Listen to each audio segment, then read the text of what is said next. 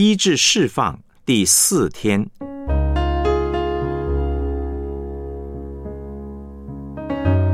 医治释放与福音神学二，认识仇敌。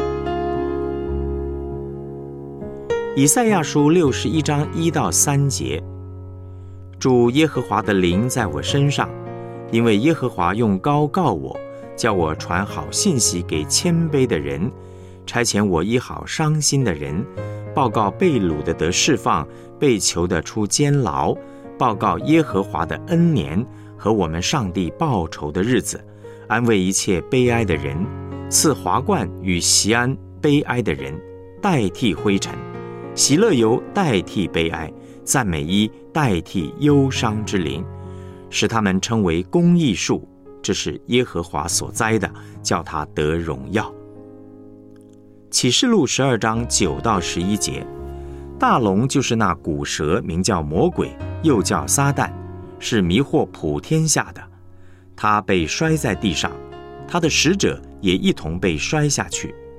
我听见在天上有大声音说：“我上帝的救恩、能力、国度，并他基督的权柄，现在都来到了。”因为那在我们上帝面前昼夜控告我们弟兄的，已经被摔下去了。弟兄胜过他，是因羔羊的血和自己所见证的道。他们虽至于死，也不爱惜性命。约翰福音十章十节：盗贼来，无非要偷窃、杀害、毁坏。我来了，是要叫羊得生命，并且得的更丰盛。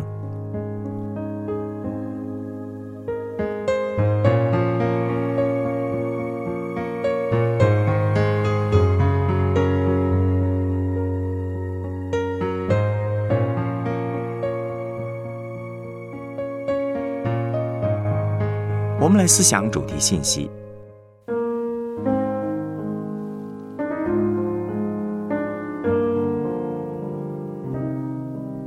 仇敌是堕落说谎的天使。当我们要进行医治、释放、侍奉的时候呢，首先要认识上帝，其次就是要知道我们的敌人是谁。我们要面对的敌人是撒旦和他的差役。我们需要认识他们。还有他们的工作，才能够知己知彼，百战百胜。撒旦是堕落的天使长，率领一群堕落的天使。他既然是天使，就是受造物，所以他不是全知全能全在。全知全能全在是上帝的属性。我们要知道撒旦的本质是什么？启示录十二到十三章的经文告诉我们呢。